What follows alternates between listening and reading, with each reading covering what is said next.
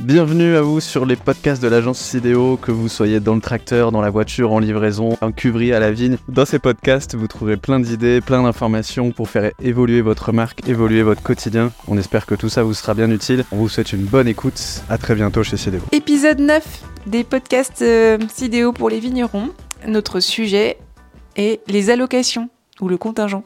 Donc, euh, bah, vaste sujet sur les volumes. Euh, Est-ce que vous avez déjà acheté, vous, des vins euh, sous allocation? Est-ce que vous avez déjà acheté peut-être des produits en édition limitée ou des choses qui ne sont jamais dispo? Est-ce que demain la champagne sera totalement contingentée? Euh, Bah oui ou non Allez-y. Moi j'ai l'impression de faire que ça en ce moment, d'acheter des vignerons qui ont une cuvée qui est disponible une année, qui est pas disponible le mois d'après.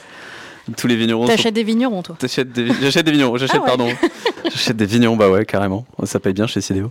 Euh, non, c'est. Ouais, j'achète évidemment des cuvées, de... des cuvées de vignerons qui sont sous allocation ou un coup, un coup chez le caviste, j'y retourne six mois après, elle y est plus. C'est le... c'est vraiment le... Depuis 2022, 2021, beaucoup de vignerons sont passés sous allocation et je trouve qu'aujourd'hui, en Champagne ou ailleurs d'ailleurs, on, a... on y coupe pas trop, quoi. Oui, mais déjà, c'est quoi des allocations? Ah, c'est vrai ça. Hein? C'est quoi les expliqué. allocations? Clairement, c'est on n'a plus de vin à vendre, c'est ça? Ah bah non, en fait, euh, c'est un outil pour euh, fidéliser les clients, euh, que ce soit les professionnels ou les particuliers. Ça structure un petit peu le commerce, ça aide à réfléchir, à se poser, à, à tranquillement anticiper surtout. Le but, c'est de réguler la demande, qu'on vende 200 000 bouteilles, 1 million ou 5 000. Euh, bah, c'est de pas se retrouver à subir son commerce. Euh, Mm. Quelqu'un, un professionnel qui vient, qui arrive, qui a besoin d'une palette, boum, ça fait 500 bouteilles qui partent. Est-ce que ça peut vraiment sortir de ma cave ou pas? Et en fait, comment je communique? Et les allocations, c'est deux volets. D'abord, structurer son commerce, euh, son, les sorties de la cave, les stocks. Et le deuxième volet, c'est vraiment communiquer, euh, expliquer la règle du jeu. Ouais, j'aime dire que les allocations, c'est vraiment le lien entre euh, toutes les personnes qui travaillent au sein de la marque, hein. le lien entre le vignoble, la production, la vinif, le commerce, pour que tout le monde puisse parler d'une seule et même parole hein, et qu'on soit tous qu'on soit tous raccords. Et les allocations, c'est également aussi le ton qu'on peut donner aussi à la marque. hein. Ça donne une information assez claire hein, aux importateurs, aux clients, aux particuliers, aux cavistes hein, que la marque est. Alors, je dis pas que les autres marques sont pas intelligentes, mais en tout cas qu'elles ont, euh, que ces marques-là ont vraiment pensé son commerce pour bien le répartir, euh, bien le ventiler euh, sur tous les marchés et surtout satisfaire tout le monde. hein. Puisque aujourd'hui, j'ai des fois un peu l'impression que la Champagne a vendu ces dernières années plus de vin qu'elle en avait en cave. hein. Donc ça, c'est un petit peu le, clin d'œil euh, d'humour. Mais ce qui est hyper important, c'est de bien structurer et bien s'organiser pour vraiment satisfaire tout le monde, offrir un service auprès de ses clients. Hmm, Ça permet aussi d'avoir un prévisionnel de vente, euh, un prévisionnel sur ses tirages euh, par rapport à la demande euh, sur- du marché. Donc ça permet d'anticiper et d'avoir et permettre aussi d'avoir une vraie vision de chef d'entreprise. On n'en parle pas beaucoup cette vision-là, vigneron chef d'entreprise, mais en tout cas cet outil-là permet de structurer et de professionnaliser sa marque. Et face à un professionnel dire qu'on est sous allocation, ben c'est déjà bingo parce que ça veut C'est dire crédible. C'est crédible. Donc c'est pas de l'élitisme de faire des allocations. Non, Non. parce que bah, de toute façon, l'allocation, euh, c'est vieux comme le monde, en fait, ça n'a rien de révolutionnaire. Ça paraît peut-être un petit peu nouveau en Champagne, mais une édition limitée, c'est ni plus ni moins qu'une allocation. Euh, mais simplement, c'est vraiment l'idée, enfin, les cuvées d'exception ont toujours été euh, sous allocation. Un parcellaire est forcément par définition sous allocation.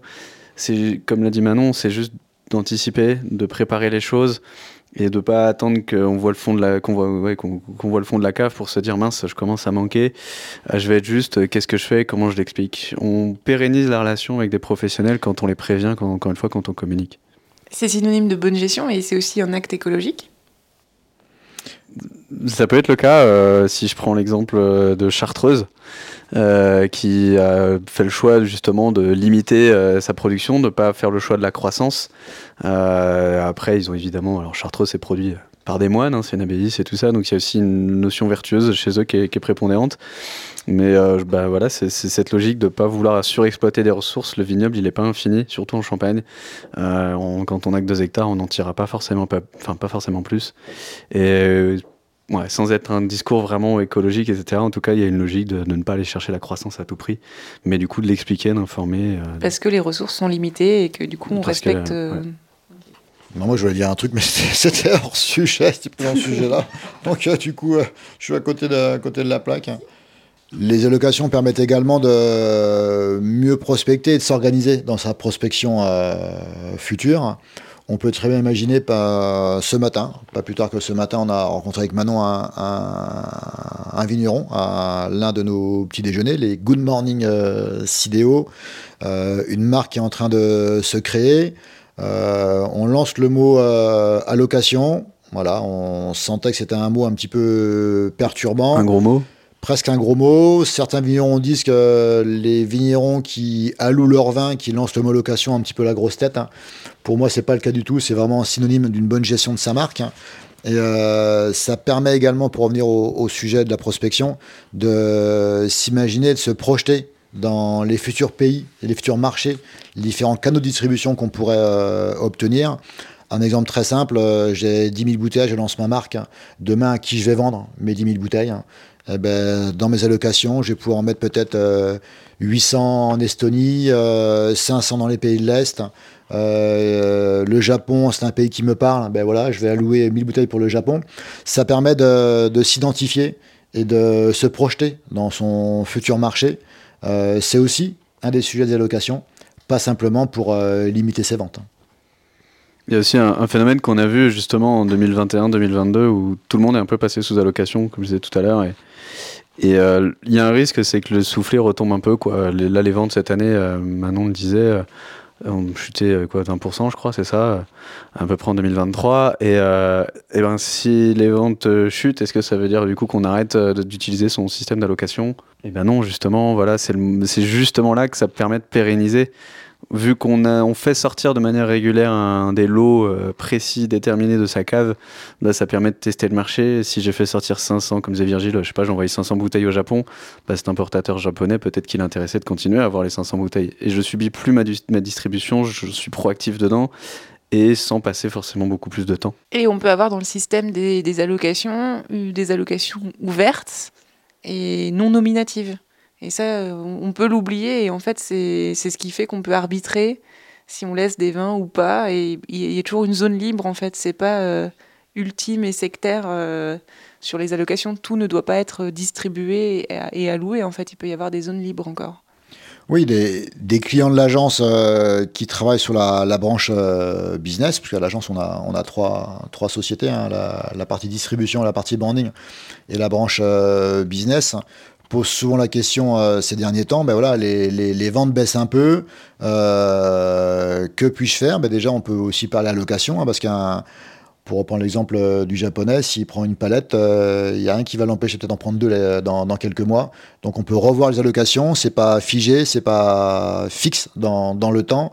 On doit se rapprocher de ses clients, leur en parler, dire qu'on a ben, des vins qui peuvent se libérer, d'autres se fermer.